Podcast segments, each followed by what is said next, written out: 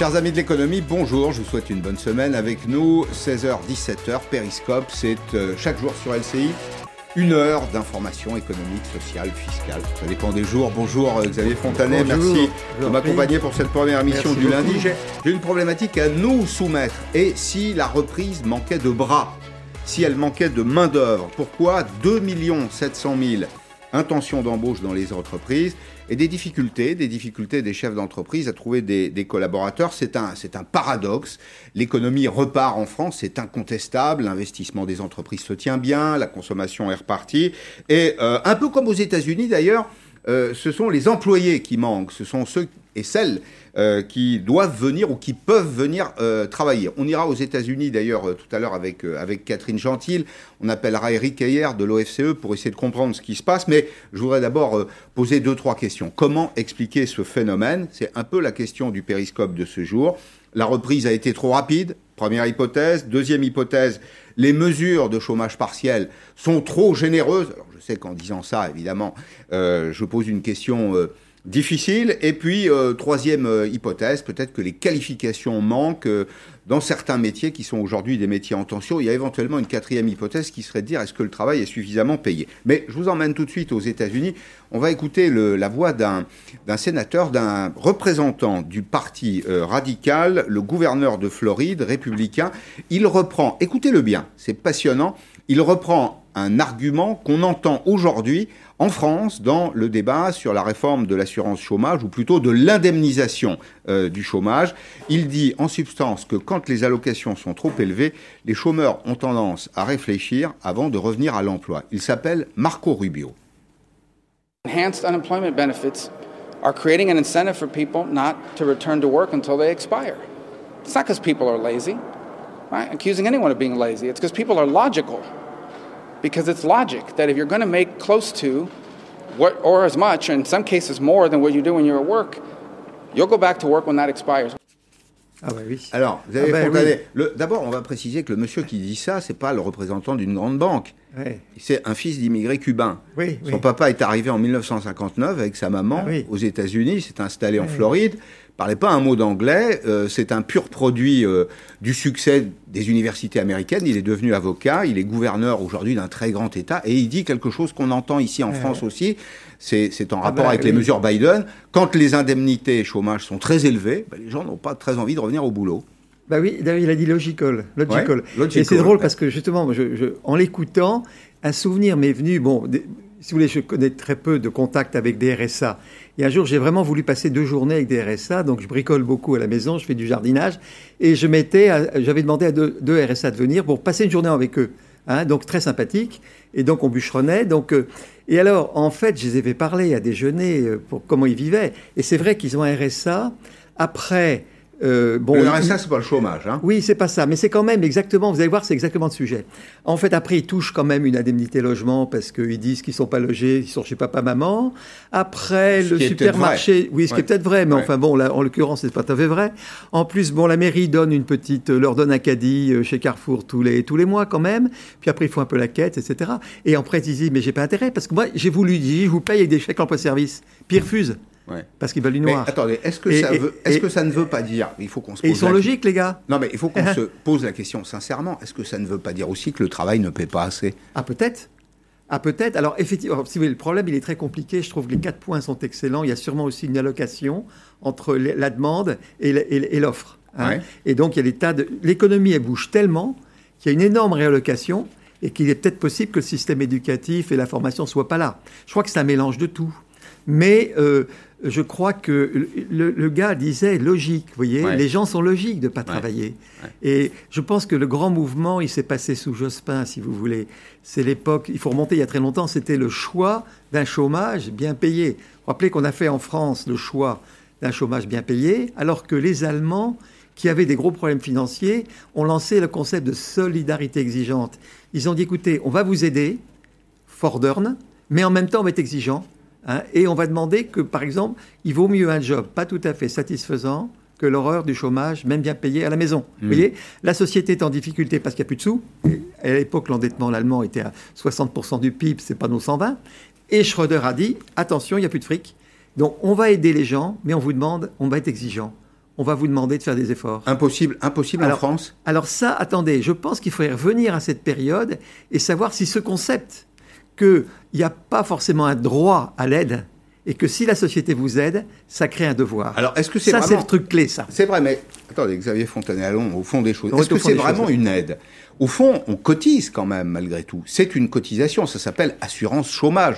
C'est-à-dire que je, je m'assure contre un risque, et le risque, c'est effectivement un jour de perdre mon job. après, tout, après tout, il est logique que je sois indemnisé à hauteur de mes cotisations. Je vais vous demander de monter d'un cran au-dessus. Vous voyez, euh, le pays qui vous aide, c'est un pays qui commence à être en faillite il faut qu'on fasse tous très gaffe. Et l'argent qui donne, c'est comme un argent dangereux que nos enfants risquent de payer. Donc je vous suggère de monter encore d'un cran. Et à partir du moment où la société qui aide est en difficulté financière, quelque part, c'est la dignité de la personne qui reçoit l'aide de dire bon, j'ai compris qu'il y a un effort là-dedans et je fais, je fais un effort, vous voyez. Et ça. Mais je vais euh, aller au fond. Vous pensez que vous pensez que l'argent tombe du ciel C'est ça qui nous distingue. Les, Français, les Français ne sont pas prêts à faire cet effort, à votre avis? Ah mais attendez, moi je pense que les Français c'est des bons petits chevaux si on leur dit la vérité. Ah, moi, j'ai toujours connu ça dans le boulot. Hein. Dès qu'on dit la vérité, les gens sont formidables. Simplement, là, on laisse entendre que l'argent tombe du ciel. Alors, ça a commencé avec Chirac et, l'État-providence. Hein, il a piqué le mot à l'Église du fric qui tombe du ciel. Donc, l'Église aurait dû gueuler, d'ailleurs. Bon. Mais on donne cette idée et les Français sont perçus que l'argent, il vient. Alors que l'argent, il n'est pas là. L'argent, c'est dur à gagner. Hein, et puis un jour, il faut le rembourser si on s'endette. Et je crois qu'il faudrait faire comprendre. Mais tant qu'on dira que l'argent peut tomber de partout, les Français, ils sont logiques, ils vont dire euh, je prends.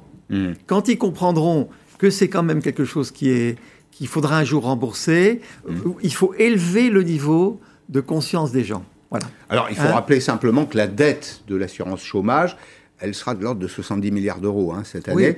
Elle est garantie, elle est garantie par le par l'État en France. c'est pas de l'argent, c'est l'argent des cotisants mais cette dette, elle, est garantie par l'État. Mais l'État, il est surendetté. La notion de garantie de l'État n'a pas de mm. sens. Alors, vous voyez, il y a tout un travail au niveau des journalistes, vous de faire un gros boulot. La notion de, entre guillemets, garantie de l'État, il faut quand même le mettre en cause, si vous voulez. Et voilà. Mais on se comprend, le sujet fondamental, il est là. Alors, il y a peut-être euh, d'autres formes d'explication. Voilà ce que dit, par exemple, le chef économiste de AXA, qui dit la pression sur le marché du travail est étonnamment forte alors que le niveau d'emploi est toujours inférieur de 5% à son niveau pré-pandémique. Euh, alors, Éric Ayer est avec nous, euh, de l'OFCE, économiste. Bonjour Éric Ayer, merci d'être là. Aux États-Unis, c'est 45% des PME qui euh, peinent à recruter. En Europe, c'est beaucoup moins, en France notamment 12%. Est-ce qu'on peut s'attendre, est-ce qu'on est dans un faux plat, là, pour poser la question très simplement Est-ce qu'on peut s'attendre à un moment entre, euh, à, ce que, à ce que finalement le réservoir de main-d'œuvre disponible, parce que le chômage est élevé en France, trouve des débouchés auprès des entreprises qui cherchent des collaborateurs et collaboratrices aujourd'hui? Mais aujourd'hui, non seulement on est à un niveau d'activité un peu euh, inférieur, mais il faut rappeler, parce qu'il y a encore des mesures prophylactiques, c'est-à-dire qu'aujourd'hui, on empêche un certain nombre de personnes d'aller travailler encore. On a, tout n'est pas encore euh, euh, ouvert, tout le monde n'est pas encore vacciné, il y a encore des craintes, donc on n'est pas dans une situation normale. Et donc, euh, il, y a, il, y a cette, il y a cet élément qu'il faut avoir en tête. Le deuxième élément qu'il faut avoir en tête, c'est que même si ça va mieux, même si l'activité est en train de repartir, c'est très hétérogène par secteur. Il y a des secteurs qui rebondissent très fortement et d'autres qui ne, ne, rebondissent pas. Et donc, attention, dans dans, ce problème de, tension euh, à, recruter, il y a cet élément-là d'appariement et il est possible qu'il n'y ait pas euh, les bonnes personnes aux bons endroits, un appariement à la fois en termes de compétences et, géographiques. Donc euh, aujourd'hui, il ne faut pas tirer des conclusions mmh. trop hâtives sur le marché du mmh. travail. Il est bien entendu encore extrêmement sous perfusion avec l'activité partielle et l'économie est encore un petit peu empêchée dans un certain nombre de secteurs. Donc attention, euh, il va falloir attendre plutôt 2022 pour faire un vrai état des lieux de, voilà, maintenant les mesures prophylactiques sont arrêtées, euh, il n'y a plus de, le quoi qu'il en coûte est, terminé, et c'est là où on verra maintenant s'il y a des difficultés de recrutement dans, un secteur ou dans un autre. Avec une croissance autour de 6% euh, l'année prochaine, en 2022, est-ce qu'on peut s'attendre à créer beaucoup d'emplois? Est-ce que c'est une croissance qui peut produire des emplois?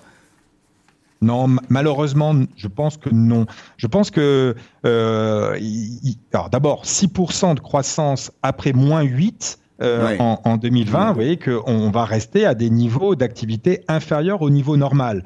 Et vous voyez, si vous produisez moins du coup euh, que deux ans auparavant, alors que le progrès technique alimente encore la productivité des salariés, il est normal que le niveau d'emploi euh, en, fin 2021 soit en dessous du niveau d'emploi de, 2019. Donc euh, il y a ce point de vue-là.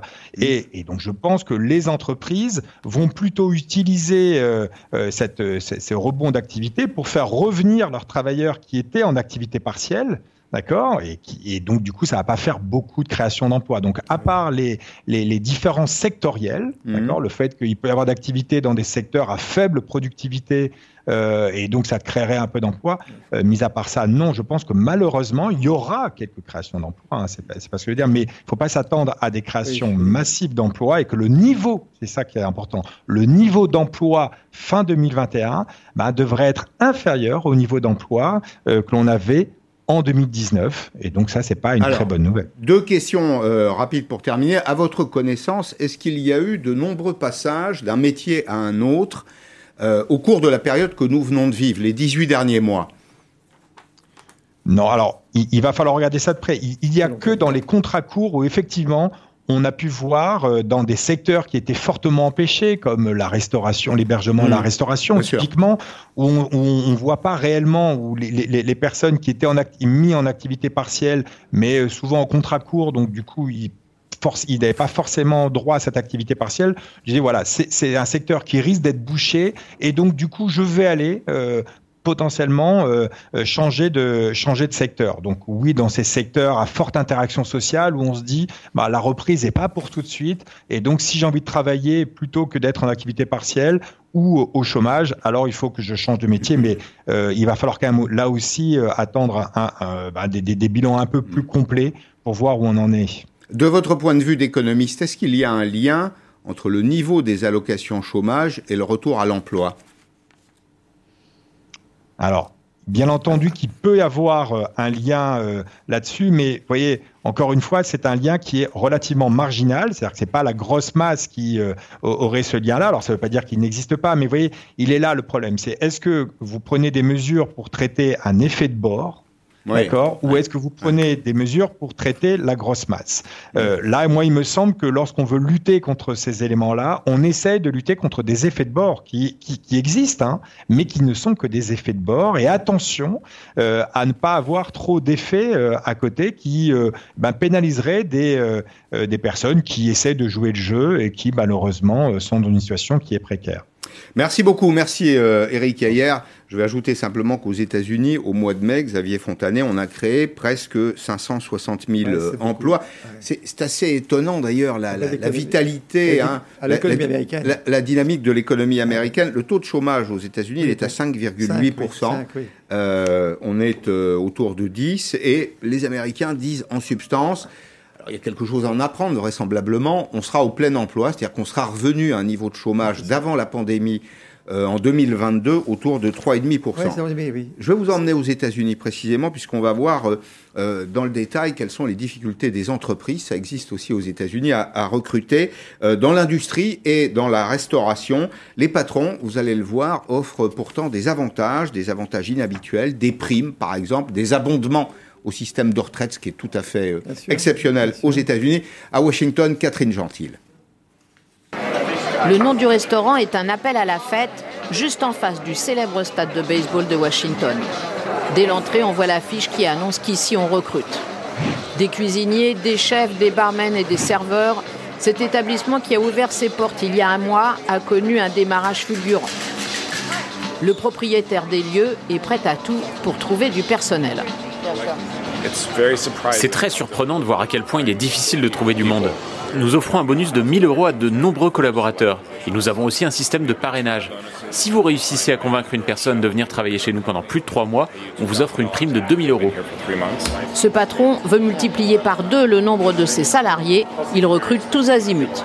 Dans cette boulangerie industrielle qui emploie en tout une centaine de personnes, la problématique est exactement la même. Pour faire face à la reprise, les embauches se multiplient, le marché du travail est florissant. Au mois de mars, près d'un million d'emplois ont été créés aux États-Unis. Il n'a jamais été aussi facile de trouver du travail. C'est la fin de la galère pour tous ceux qui, comme cet homme, ont connu le chômage. Moi, j'ai perdu mon boulot au début du Covid. Et là, j'ai répondu à une annonce, on m'a contacté tout de suite, et en 24 heures, j'avais mon CDI. Tous les Américains, cependant, ne sont pas prêts à retourner travailler. La peur du Covid reste vive et les aides sociales, pour une fois ici, sont plutôt généreuses. Le patron a donc dû trouver des arguments sonnants et trébuchants vis-à-vis de ses nouveaux salariés. Il faut qu'on arrive à les attirer et à les, euh, fidéliser. Nous, on a mis en place euh, des, des, aides pour euh, les aider à, se payer une assurance santé. On a mis en place un plan de retraite par capitalisation. Donc quand un, employé investit pour sa retraite, nous, on abonde, on rajoute 25% à son, à son investissement. D'après une étude récente, 42% des petites et moyennes entreprises ont des problèmes de recrutement aux États-Unis. Et l'une des raisons est que de très nombreuses écoles ici n'ont jamais rouvert leurs portes depuis le début de la pandémie et les parents sont obligés de rester à la maison pour garder les enfants. Et oui. c'est aussi ce qui fait la différence avec la France. Hein. Oui. En, en, France, Alors, les, les, écoles ont continué de tourner. Vous avez tourner. vu au passage, on n'est pas étonné de voir un Français qui dirige une boulangerie-pâtisserie euh, à Absolument. Washington, où mais on mange des croissants et des baguettes. Voilà, mais les, alors les, les comparaisons avec l'étranger sont formidables. Il faut, faut, vraiment, pour aider les Français à comprendre, aux États-Unis, un truc qui joue beaucoup, c'est très réactif parce que s'il faut se séparer d'une personne aux États-Unis, c'est beaucoup plus facile qu'en France. Ouais. Donc le système réagit beaucoup plus vite. Le pays qui a le plus, le plus bas chômage, c'est la Suisse. Mais vous savez que la Suisse, le système de hein, le, le, droit du travail, c'est 23 pages. Ouais. Et on explique qu'un quelqu'un peut licencier quelqu'un sans donner d'explication. Simplement, il paye un mois par année de travail. Et que s'il y a des conflits, on peut discuter ça localement. Mais donc, le droit du travail est, est très que simple. Cet argument, on l'entend pas en France. Eh ben oui, c'est inaudible. Mais il faut dire aux Français, attendez, on n'est pas les seuls. Euh, nous, on, est, on dit on est différent, c'est l'exception française ouais, sur tous les sujets. Non, non, c'est de l'arrogance. Euh, il faut être modeste, il faut s'inspirer de mmh. ceux qui marchent bien. Hein. Euh, deux mots Et... peut-être des jeunes, parce que je, ah, oui, je, là, je pense à eux. Par rapport à tout ça, je, oui. je pense à eux parce qu'il y a beaucoup de gens, il y a beaucoup ben, de jeunes gens pour qui l'arrivée sur le marché du travail a écoute, été retardée. En écoutant tous les interviews, j'ai trouvé remarque, tout ce qui est dit remarquable. Petite pensée pour les jeunes, parce que moi je vois maintenant les 20 ans, moi j'ai des petits j'ai des petits enfants qui commencent à marcher du travail, eh ben je peux vous dire que ça va être dur. Hein. Ça va être que, très, très que, dur. Euh, ils n'ont pas de job. Hein. Ah ben écoutez, moi je parle de ce que je connais autour de chez moi. Hein. Je veux dire qu'ils travaillent, ça peine, ils font des interviews par dizaines, et pour l'instant ça rend pas tellement. Hein. Moi, j'ai une très, je pense qu'il y a un énorme sujet sur les jeunes. Il faut trouver quelque chose pour les mettre en piste. Euh, Alors, on a créé quand même un million d'emplois jeunes oui. avec l'aide aux entreprises. Ça oui, suffit pas, ça? C'est ça. Ah, écoutez, moi, je crois qu'il faut, il faut vraiment s'assurer que les jeunes ont ici en France euh, des taux de, des, des taux de chômage beaucoup plus élevés qu'ailleurs. Ah, autour de hein. 20%. Ouais. Voilà. Alors que vous savez bien que dans des pays comme les, il y a tout le problème de l'apprentissage. Et dans tous ces pays qui ont de l'apprentissage, il n'y a pas de chômage de jeunes. Mais ça hein. monte hein, en France, l'apprentissage. Voilà. Mais il faut aller, attendez, ça monte. Il faut le multiplier par 3 ou 4. Hein. Donc ça veut dire qu'il faut que l'éducation nationale accepte que l'orientation des enfants ne se fasse pas au niveau du bac et se fasse à 12 ans. Hein. Ouais. Parce que c'est ce qu'ils font en Suisse, aux Pays-Bas, et dans ces pays-là, ben, il n'y a pas de chômage de jeunes. Hein. Donc il y a, je pense que le travail à faire dans le domaine du marché du travail, il est, il est, il est énorme et, ouais. et, il est multifacette. Vous voyez On n'a pas beaucoup avancé en réalité. Hein. On n'avance pas beaucoup dans ce domaine. On est oui, toujours sur oui, le traitement social que... du chômage. Et voilà. Et c'est pas très satisfaisant. Il y en a un que j'aimais beaucoup, c'était Antoine Ribou, vous savez, qui était patron Danone. Danone ouais. Et vous savez ce qu'il disait, c'était économique et social. Et en dis... le plus important, il disait c'est le et. Ouais. C'est pas social. Ouais. Les deux vont ensemble. Ouais. Il faudrait presque trouver un mot qui synthétise les deux. bon, hein très bien. Parce que voilà, donc vous allez nous voilà. trouver ça. Allez, on va chercher. Euh, je voulais qu'on dise quelques mots aussi de l'impôt mondial. Pourquoi? Parce que vous avez dirigé une très grande entreprise, oui. euh, euh, Essilor, qui était un champion euh, mondial. Vous savez qu'il y a un sujet aujourd'hui qui est de faire oui. payer des impôts oui. aux grandes entreprises multinationales qui, bon après bon, échappent aux fiscalités les plus douloureuses pour aller loger leurs profits dans pas toujours des paradis fiscaux, mais en tout cas des espaces oui. qui sont plus euh, compréhensifs. Alors les 27 se sont mis d'accord sur un principe de base, c'est le principe pays par pays. Au fond, si vous êtes chef d'entreprise, vous l'avez été, euh, il faut être équitable. On bien paye sûr. des impôts Dans à l'endroit où on a réalisé ses profits. On, on s'acheminerait donc vers un, un, impôt à 15% pour les multinationales en fonction de l'activité pays par pays, ce qui exclut au passage d'ailleurs les transferts de valeur. Ces entreprises qui ont des filiales à droite à gauche oui. et qui vont loger la valeur dans des paradis euh, fiscaux. Le G7 qui a été, euh, qui s'est réuni ce week-end à Londres valide d'ailleurs euh, cette démarche. Il faut rappeler rappeler qu'elle est partie des États-Unis, qu'elle est euh, complétée par euh, le dispositif européen des 27. Il faudra maintenant l'accord du G20 et celui des 140 pays de l'OCDE. Avant d'en parler, nous faisons le point avec Alison Tassin. Des mois, des années de discussion pour finalement à Londres ce week-end se taper dans la main, ou presque. Le chiffre est un minimum, 15% d'imposition sur les bénéfices des multinationales. La satisfaction des membres du G7, elle, est à son maximum. C'est enfin du concret, c'est historique. Cela représentera au moins 50 milliards d'euros de recettes en plus tous les ans pour l'Union européenne. Concrètement donc, une entreprise réalise des bénéfices en France par exemple. Son siège, lui, est installé dans un pays à faible imposition. Elle n'y règle que 8% d'impôts. Avec cet accord, l'État français pourra lui réclamer les 7% restants pour atteindre donc un taux de 15%. On ne pourra plus faire d'optimisation fiscale, on ne pourra plus faire d'évasion fiscale et l'argent qui revient aux États leur reviendra bien pour financer leurs services publics. La mesure cible les multinationales du numérique, les GAFA, mais aussi certaines entreprises françaises, du luxe ou de la banque. Cependant, ce taux minimum de 15% n'entrera pas en vigueur tout de suite. Il doit passer l'étape du G20, puis obtenir l'accord de tous les membres de l'OCDE. Au niveau de l'OCDE, c'est une autre histoire. D'abord parce qu'il y a 140 pays, et d'autre part parce que le projet est d'une plus grande ampleur. Il, ne s'agit pas uniquement de définir un taux, il s'agit de définir la manière dont on répartit l'imposition payée par les multinationales entre les différents pays. En Europe, les discussions avec l'Irlande ou la Hongrie s'annoncent tendues, comme avec tous ceux qui ont construit leur modèle économique sur le dumping fiscal. Avec cet accord, la France espère recueillir 4,3 milliards d'euros chaque année. Voilà, Xavier Fontaine, je m'adresse aussi à l'ancien patron. hein. Oui, j'étais 25 ans président des Silors, donc euh, il y a l'optimisation fiscale. Il y avait, on optimisait, si vous voulez, mais il n'y a jamais eu d'évasion. Et les taux d'impôt qu'on payait, je crois que c'est du genre de consolidé mondial de l'ordre de 30, hein, qu'on payait. Donc il y a effectivement des pays dans lesquels l'Irlande notamment, où les taux d'imposition étaient plus élevés, étaient moins élevés, mais bon, les activités étaient très petites. Hein. Mm.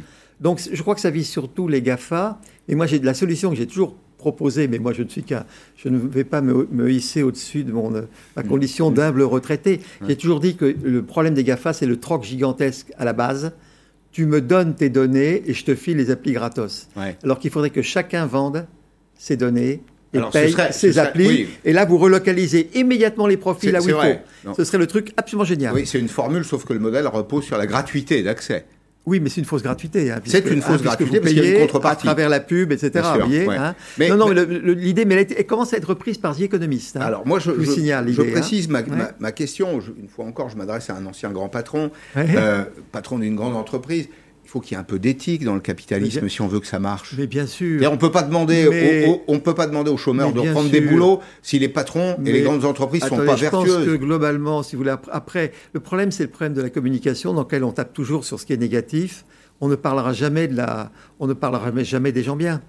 Euh, les gens bien, on dira vous c'est une exception, vous circulez. Euh. alors que je crois que ce serait intéressant de prendre les, les impôts consolidés de tout le 440 vous verrez, je suis sûr qu'ils sont tous dehors de entre 27 et 30. Alors peut-être qu'ils subissent, hein. probablement, peut-être qu'ils subissent d'ailleurs euh, la, concurrence de ces géants euh, américains.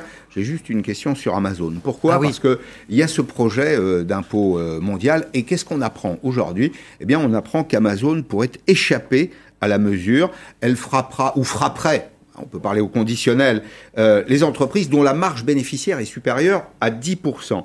Ça n'est pas le cas d'Amazon. Amazon a une marge bénéficiaire, un profit, hein, qui est de l'ordre de, de, 6%.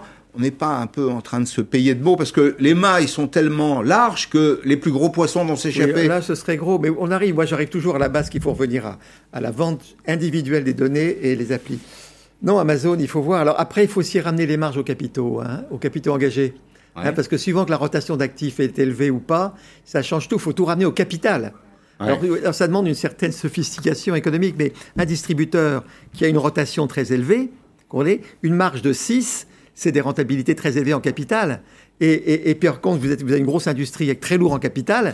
il vous faut 18 pour marcher. donc, il faut tout ramener, non pas à la mm. marge sur vente, mais à la rentabilité sur capitaux. Mm. Et tant qu'on ne raisonne pas en rapidité, on fait d'énormes erreurs. Hein. Et, Amazon, ça tourne très vite. Hein. Bien sûr. Amazon, c'est gigantesque le chiffre d'affaires. Ça, hein, tourne beaucoup. Et puis, il y, a une autre explication, c'est que Amazon, en réalité, achète des parts de marché.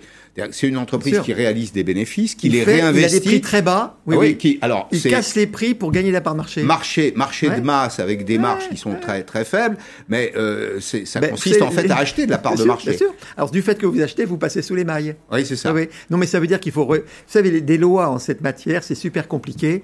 Mais la première erreur, attendez, il faut. Hein, et vous savez, les fondateurs du capitalisme, c'était vraiment des gens moraux. C'était fondamentalement des humanistes. C'était des, protestants. C'est des protestants, des humanistes. C'était des gens qui payent les impôts. Il y a pas... Donc on a, on, a, on a arrangé tout ça. Évidemment, il faut payer les impôts. Mm. Évidemment. Mm. Donc il n'y a aucun souci. Simplement, il faut que ce soit équitable. Il ne faut pas non plus que ça se renverse. Mm.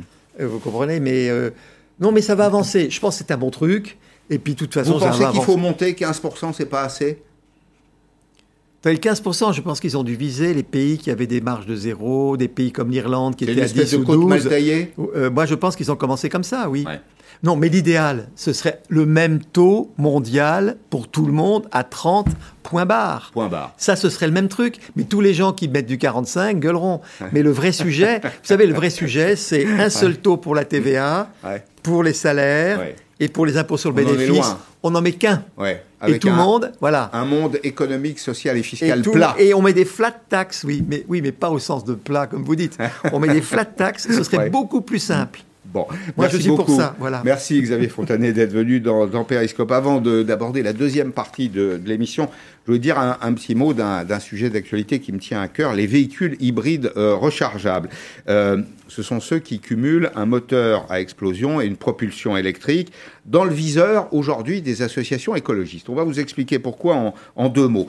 Euh, ce chiffre d'abord pour dire que un million de véhicules électriques, c'est beaucoup, hein ont été vendus l'an dernier en Europe, 50% d'hybrides. Diane Strauss est avec nous, elle est directrice France de l'ONG France Transport Environnement. Bonjour euh, Anne Strauss, qu'est-ce que vous reprochez à ces véhicules?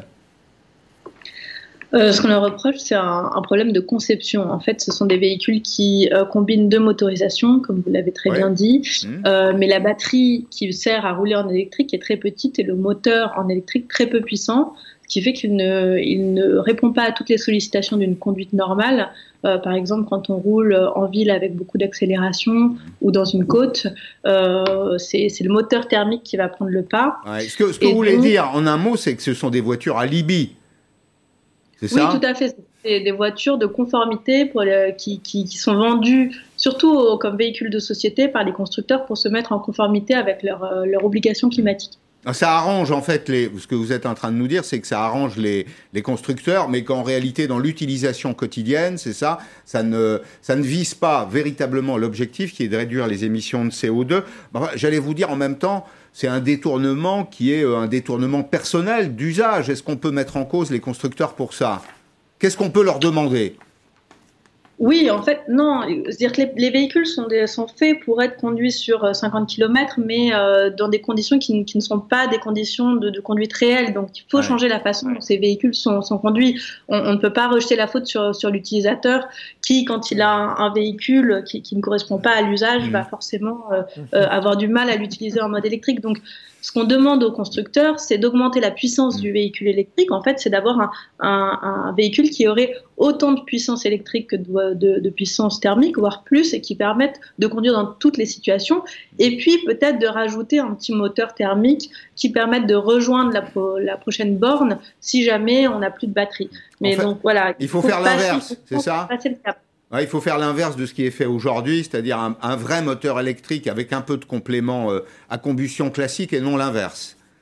C'est ça, tout à fait. Et, augmenter euh, l'autonomie de la batterie, augmenter la puissance. Et ça, ça permettra vraiment aux usagers de recharger leur batterie, pas nécessairement tous les soirs, et de pouvoir vraiment conduire en mode électrique avec leur véhicule hybride rechargeable euh, la majorité du temps. Juste, juste un mot sur les bornes de recharge. Vous savez qu'il y, a un programme, il y en a 30 000 de mémoire en France, on nous en a promis 100 000. Ça avance quand même très péniblement, ça fait partie des sujets qui avancent à petits pas, ça, si je puis dire. Euh, est-ce est-ce qu'on peut espérer euh, des progrès nets, significatifs? Parce que pour parvenir à la situation que vous, vous évoquez, euh, bah, il faut qu'il y ait des, des, bornes de recharge électrique efficaces et qu'on n'en trouve pas tous les 100 kilomètres. Oui, tout à fait. Euh, il y, a, un certain nombre d'efforts qui sont en train d'être faits pour euh, améliorer la connectivité euh, des bornes de recharge. J'espère que c'est des efforts qu'on verra dans les prochaines années, notamment augmenter la rentabilité des opérateurs de bornes de recharge, etc., à travers des, des aides. C'est vrai que c'est un des défis majeurs de, euh, de, cette question de l'électricité. Après, une, fois de plus, les hybrides rechargeables euh, sont des véhicules qui sont majoritairement des véhicules de société, des véhicules euh, de fonction. Donc, ce sont aussi aux employeurs qui proposent ces voitures de s'assurer que les employés ont accès aux bornes de recharge sur le lieu du travail. Merci beaucoup Diane Strauss, directrice de l'ONG Transport et, et, Environnement.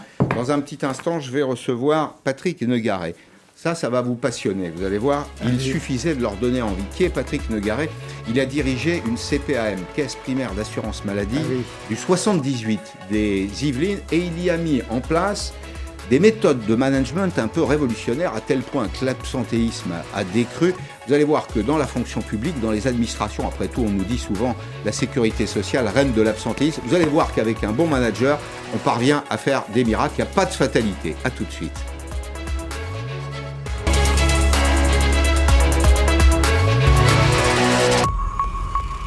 Laissez-vous guider.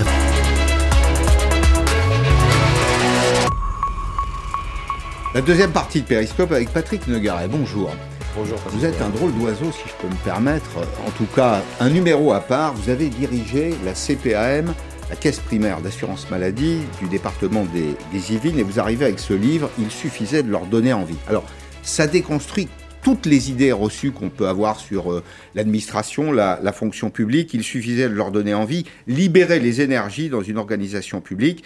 Vous avez donc dirigé euh, ce gros établissement, c'est 1200, 1200 personnes. 1600 hein, à l'origine. 1600, très bien. Alors, on présente la sécurité sociale, l'assurance maladie comme une espèce de bureaucratie, un, oui, un, un, bureaucratistan, comme, on dit aujourd'hui, un peu grandeur, euh, grandeur nature. C'est un peu euh, présenté là aussi comme l'archétype de la rigidité organisationnelle. Et pourtant, vous êtes parvenu à gérer la gestion humaine de euh, votre caisse et son efficacité aussi. C'est pas un gros mot. Et vous commencez par dire que les mots, les mots qu'on emploie ont un sens. C'est-à-dire que parler du mérite, de la rémunération du mérite, peut paraître un peu vexatoire à l'égard des collaborateurs ça sous-tendrait l'idée qu'ils n'ont pas beaucoup de mérite et que euh, pour ceux qui en ont, pour ceux qui exceptionnellement en ont, on va le rémunérer. Vous parlez de progressance. Qu'est-ce que c'est? Alors progressance, sinon, c'est du lean management. Mais il faut se méfier des mots, c'est ce que je disais, parce que le lean management, pour nous, c'était l'idée que tous les opérateurs peuvent changer leur quotidien. Plutôt que le cadre dise, toi tu vas exécuter et, et, tu vas faire ce que je te dis, c'est non, non, c'est les employés qui, à la base, vont gérer leur quotidien et faire des petites améliorations qui transformeront totalement. Pour ça, j'ai dit, bah, je veux vous faire confiance et je vous fais confiance, je le prouve. Et ça a marché tout de suite? Quelles ont été les réactions? Alors, ça n'a pas marché tout de suite. Au début, il dit Mais qu'est-ce qui prouve qu'on peut vous faire confiance? Je dis rien, mais moi, par contre, je vous fais confiance. Et évidemment, ça a mis euh, quelques années, euh, au moins deux ou trois ans, avant de vraiment porter ses fruits. Mm. Mais ça se construit pas à pas. C'est un long chemin, c'est certain, mais ça en vaut la peine. donc, il faut être patient. C'est-à-dire que vous dites il n'y a pas de grand soir de la révolution organisationnelle, managériale, dans les administrations ou ailleurs. C'est petit à petit, c'est de la pâte humaine, c'est ça. Et il faut faire confiance. Il faut faire confiance et on a trop euh, oublié l'importance de la relation dans le travail. C'est pas seulement le bien-être au travail, c'est la relation dans le travail, que les gens puissent s'exprimer, échanger. Des fois, c'est à la cafétéria qui se passe des choses.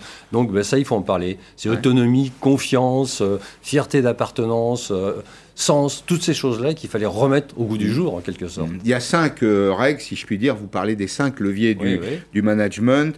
Apporter du sens, euh, créer de la confiance, accorder de l'autonomie, un, mot d'explication à vous demander là-dessus, euh, c'est cultiver la reconnaissance, développer la fierté d'appartenance.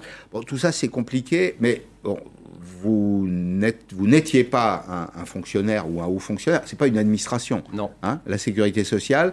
En revanche, ça nous apprend quelque chose. C'est une délégation de service public, et peut-être que c'est le bon principe, c'est-à-dire maintenir le service public, mais appliquer des règles de gouvernance, de management qui soit un peu plus commune, enfin qui soit pas celle de l'administration pure et dure. Oui, je pense qu'on parle beaucoup de réformer euh, l'État aujourd'hui. Et la délégation de service public me paraît une bonne chose parce qu'on nomme des responsables à la tête avec des indicateurs à respecter, un certain intéressement aux résultats Et puis, après, on voit ce qui se passe. Ça donne une culture qui est très différente. Et quelque part, toute réforme n'aboutit que s'il y a des bons managers. Vous n'imaginez pas quelque entreprise qui soit qui ne fonctionne pas s'il y a pas un, bon manager à la tête. Et c'est ça qui manque, je crois, aujourd'hui. Cultiver la reconnaissance, comment, euh, comment on fait ça? Il, faut, il faut intéresser les gens, non? Oui, oui. Alors, il n'y a pas que l'intérêt euh, intellectuel. Hein oui, mais la reconnaissance, ça commence par montrer aux gens qu'on les considère comme nous, qu'on n'est pas supérieur à eux. Ah, c'est aussi bien dans le langage, comme vous savez, on ne dit pas mes subordonnés, dans les signes de pouvoir, on n'a pas la plus belle moquette et le plus beau parking à proximité. mais c'est tout ça. Et, ça. et les gens disent, mais oui, c'est un type comme nous, quoi. Il fait preuve d'humilité, mais on se reconnaît en lui. C'est ça la reconnaissance, mm. tout simplement. Mais il n'y a pas en France une espèce de tradition du, management euh, un peu dur. Euh, vous savez, on parle de la logique des chefs faillons. Oui. Euh, défaut d'être chef, chef faillon. Bon, est-ce que c'est pas une des raisons aussi Est-ce que la hiérarchie elle-même, elle n'a pas été en faute, non, pendant longtemps? Si, je crois, parce qu'en France, les relations sont basées sur la défiance. On imagine toujours qu'il y a 2 ou 3% qui vont tricher. Toutes les règles sont faites pour ceux qui vont tricher, qui embêtent les 97% qui vont se conduire convenablement. Donc il faut inverser la vapeur. Et la défiance, c'est terrible parce que ça génère de la peur. Et quand les gens ont peur, ils vont pas innover. Ils hmm. Ils vont pas sortir des sentiers battus. On est dans un cercle infernal. C'est de ce hmm. cercle-là dont j'ai hmm. voulu sortir. Vous avez fait ça tout seul ou vous étiez une, équipe complète Alors, au début. Comment on évangélise d'ailleurs ses proches collaborateurs, si je peux utiliser cette formule C'est pas le plus facile. J'ai toujours été euh, passionné de management, donc j'ai un peu conçu tout ça. Et ensuite, petit à petit, mon équipe de direction, elle a été construite à ma main. Si vous voulez, les gens qui aimaient ce genre de, de méthode restaient les autres pouvaient aller ailleurs. Et petit à petit, on a progressé ensemble jusqu'à temps qu'il y ait de plus en plus de gens euh, qui soit dans, cette façon de faire, si vous voulez. Vous avez connu des échecs? Oui, bien sûr que j'ai connu des échecs. Euh, l'échec, par exemple, ça a été un moment de ne pas assurer un suivi suffisant. Quand on a fait des communautés de managers pour qu'ils mettent en pratique ce qu'ils ont fait pour parler de leurs échecs et de leurs réussites, et bien là, on s'est rendu compte que finalement, on avait laissé faire. Le lean management, à un moment, les gens, ils le faisaient moins. Alors, lean, on va le traduire quand même, ça veut dire mince. Oui. Hein, c'est la, la, minceur. C'est un, management un peu éclairé. Oui, c'est ça. Hein, C'est pas très directif, quoi. Voilà, c'est les gens euh, qui, prennent effectivement euh, en charge leur quotidien, comme je disais tout à l'heure. Et là, on, a connu que, mais c'est pas vraiment des échecs, c'était que ça, ça, ralentit la marche euh, des choses. Euh, mais il faut l'accepter parce que, si vous voulez, ça serait contre-intuitif de dire on y va à marche forcée. Il faudrait savoir, on est autonome et ça marche forcée. c'est vrai, c'est vrai. Mais il y a aussi des gens qui ont envie d'être dirigés. Oui, il y a des gens qui ont envie d'être dirigés, c'est vrai. Euh, ce, que, ce, que, vous dites, là, l'autonomie au travail, c'est formidable. Sauf que dans certains cas, vous avez des collaborateurs qui veulent des choses précises. On fait comment Et, ben dans ce cas-là, ce qu'on fait, j'incite le manager à négocier avec ses employés. Si tu veux une marge d'autonomie, on va en discuter tous les deux. C'est quoi ce qu'il te faut Toi, t'en veux pas, t'en veux pas. Sur lequel tu fais ton job, mais tu le fais correctement. Mais je vais te donner des directives. Mm. C'est ça finalement. C'est l'idée, c'est qu'il y a une sorte de négociation permanente, quoi. Mm-hmm. Euh, le, la CPM 78 a été euh, un cas particulier à votre connaissance? Au début, oui.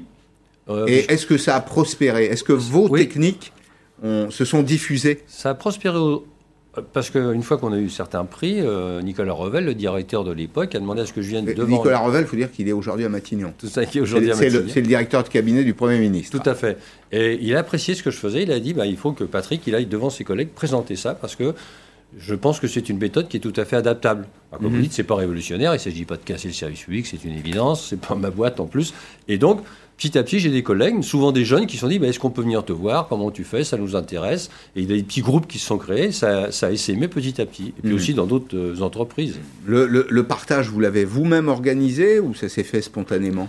Eh bien, ça s'est fait spontanément. Les... Moi, j'ai pas voulu imposer. Les gens sont venus me voir, ils ont pioché ce qui les intéressait, ils ont laissé ce qui les intéressait moins. Et puis, je suis allé chez eux quand ils me demandaient de venir, et puis ça s'est mm. passé comme ça. Quoi. Bon, vous avez fait école d'une certaine façon. En fait, votre logique, c'est passer de commander et contrôler à déléguer et encourager. C'est comme ça que vous, euh, vous, résumez, vous résumez les choses. Euh, déléguer, encourager. Là encore, pour le manager, c'est une forme de prix, enfin, c'est une forme de risque, non? Oui, c'est une forme de risque parce qu'on pense toujours que celui qui est en dessous, on va perdre le pouvoir, euh, il va nous dépasser, etc. Et en fait, ce que je dis, c'est que quand on agit comme ça, on a beaucoup plus de pouvoir qu'on se l'imagine. Parce que comme on a libéré les énergies. Le vrai pouvoir, c'est ça? Mais le vrai pouvoir, c'est ça. C'est les gens, il faut des choses que vous ne supposez pas. Moi, des fois, ils m'ont dit on a fait ça, on vous en a pas parlé parce qu'on est sûr que vous étiez mmh. d'accord. Et avant, ils n'auraient pas osé et ça nous a bien arrangé. Donc, on gagne du, pouvoir, ça c'est quasi naturellement. Si mmh. Parce que les gens, sinon, s'ils sont euh, complètement terrorisés, qu'ils n'osent plus agir, il ne va rien se passer. Et on est dans un monde aujourd'hui tellement complexe, tellement changeant, que c'est comme ça que ça doit fonctionner. on a une image un peu désuète, peut-être, non, des, caisses primaires d'assurance maladie. Je crois que l'image est un peu exagérée, la pendule de Coluche, etc. Euh, c'est pas facile de. Sur l'absentéisme, par exemple. Vous savez qu'on dit que c'est. Euh, Hein, l'endroit où l'absentéisme est le plus élevé. Non, non, c'est pas vrai parce qu'il faut savoir ce qu'on mesure dans l'absentéisme, hein, courte durée ou pas, maternité, accident de travail et compagnie. Non, c'est très correct. C'est pas parce que j'en suis issu, mais c'est des boîtes qui sont bien gérées avec une volonté d'aboutir et des gens euh, qu'on l'âme chevillée au corps. Vous savez, on parle aujourd'hui de, donner du sens, des entreprises à mmh. mission, etc. Mmh. Ben, je peux vous dire que les gens qui travaillent à la Sécu, vraiment, ils ont, ils ont le sens de leur mission. Ils y vont, ils sont fiers de le faire. Même à l'accueil. Quand vous êtes à l'accueil dans des banlieues difficiles, eh ben, il faut le faire. Et eh ben, ils ont envie d'y rester. Ils sont volontaires. Uh-huh. C'est-à-dire qu'ils ont l'impression de rendre un vrai service, c'est ça, ah au public Ah oui, oui. Mais c'est ah constant, ça, ou c'est simplement une belle chanson qu'on se... Non, c'est pas une belle chanson. J'ai rencontré beaucoup de gens qui aimaient leur métier. J'ai vu des gens se faire agresser dans, un centre de paiement. Je dis, je vais vous changer. Il dit, non, monsieur, moi, je, vais revenir. C'est là que je veux être, au mmh. contact du public. Mmh. Comment avez-vous vécu la, séquence du, télétravail Puisque ah. une espèce de rideau est tombé sur le pays, vous étiez concerné, évidemment, euh, il fallait travailler de chez soi. Bon, c'est pas simple, je ne sais pas comment vivent, moi, les employés de la sécurité sociale ou de la CPAM, mais enfin, euh, il fallait remplir, continuer de remplir la mission de service public, surtout à un moment où on avait besoin d'eux. Mais voilà, on, était concerné à un double titre, parce que moi, chez moi, les gens étaient malades et les assurés sociaux étaient malades, mais il fallait assurer 50% de plus de travail. Et là, finalement, c'était une démonstration par A plus B que notre système de management était bon. Parce que du jour au lendemain, on a fermé les accueils, les gens sont partis chez eux, et là, ils ont commencé à travailler. Ils avaient ce qu'il fallait pour travailler chez Alors, eux Alors, 25% étaient en télétravail, ce qui était déjà pas mal pour l'époque. Bien sûr. Et après, ils sont partis avec l'ordinateur fixe sous le bras, on les a aidés, etc. Et ils ont commencé. Pourquoi? Parce qu'ils étaient autonomes, on leur faisait confiance. Ils disaient, moi, monsieur, je vais pouvoir travailler deux ou trois heures. dit, ça sera mieux que rien. Hein, on est dans une période, euh, le, président de la République est en période de guerre. Ben, vous faites ce que vous pouvez et ça sera toujours bien. Et là, on a réussi. Voyez, parce que les managers eux-mêmes savaient manager à distance. Et à la fin, 95% des gens ont dit bah, c'est fantastique, ça s'est bien passé. Et le management a été à la hauteur. Vous voyez, tout ça, on l'avait déjà fait. On avait un héritage positif en quelque sorte. Euh, pourquoi vous aviez un héritage positif? Vous aviez déjà fait ça avant? Mais Bien sûr, on était à 3% de télétravailleurs quand je suis arrivé, on était monté à 25% déjà. Donc on, avait, on était sur une dynamique où on avait de plus en plus de télétravailleurs. Mmh. voyez Et on ne pouvait pas en avoir plus parce que euh, tout le monde freinait des cas de fer quand même. C'était pas encore euh, comme maintenant, ça devient presque une évidence. Mmh. Mmh. Euh, alors, vous avez mis en œuvre ce qu'on appelle l'innovation participative. comment ça, comment ça s'est passé concrètement? Alors ça, c'était la deuxième étape après le lean management. Le lean management, progressance, je, je, dans mon secteur, j'innove. Et l'innovation participative, c'est dans la caisse, n'importe qui peut avoir une idée, quel que soit son grade, son statut, etc. Et là, il y a une plateforme sur laquelle... Vous savez où on fait ça? C'est ça chez Google. Oui, bah voilà. C'est exactement la même méthode. Bah voilà, c'est ça. Mais on s'inspire à gauche, à droite. Et là, Donc une plateforme. Voilà, et je mets euh, Pascal Perret une idée, Patrick Negaray il alimente l'idée, etc. Et après, on voit s'il la met en œuvre. Et on est très réactif pour répondre. On peut, on peut pas, et pourquoi on peut pas. Mm. Et on avait 450 idées d'émises par an, et 50% des idées émanaient des employés. Ce qui l'idée, c'est de montrer qu'un employé, il n'est pas plus bête qu'un cadre ou qu'un directeur en tout cas, il a l'expertise du terrain. Mais l'expertise du terrain, c'est ceux qui font qui savent. Il sait, il sait comment mais, les bien sûr. ce, que, ce que vous dites là, on a l'impression d'enfoncer les portes ouvertes. Mais, vrai. en économie, très souvent, euh, on a beaucoup de gens qui donnent de grands conseils, mais qui n'ont jamais mis les pieds dans une entreprise. C'est un peu comme si un médecin n'avait pas vu de malade. Exactement, on en voit beaucoup. Et quand on me dit c'est plein de bon sens, je dis oui, mais la différence entre vous et moi, c'est que je l'ai mis en pratique. oui, c'est ça.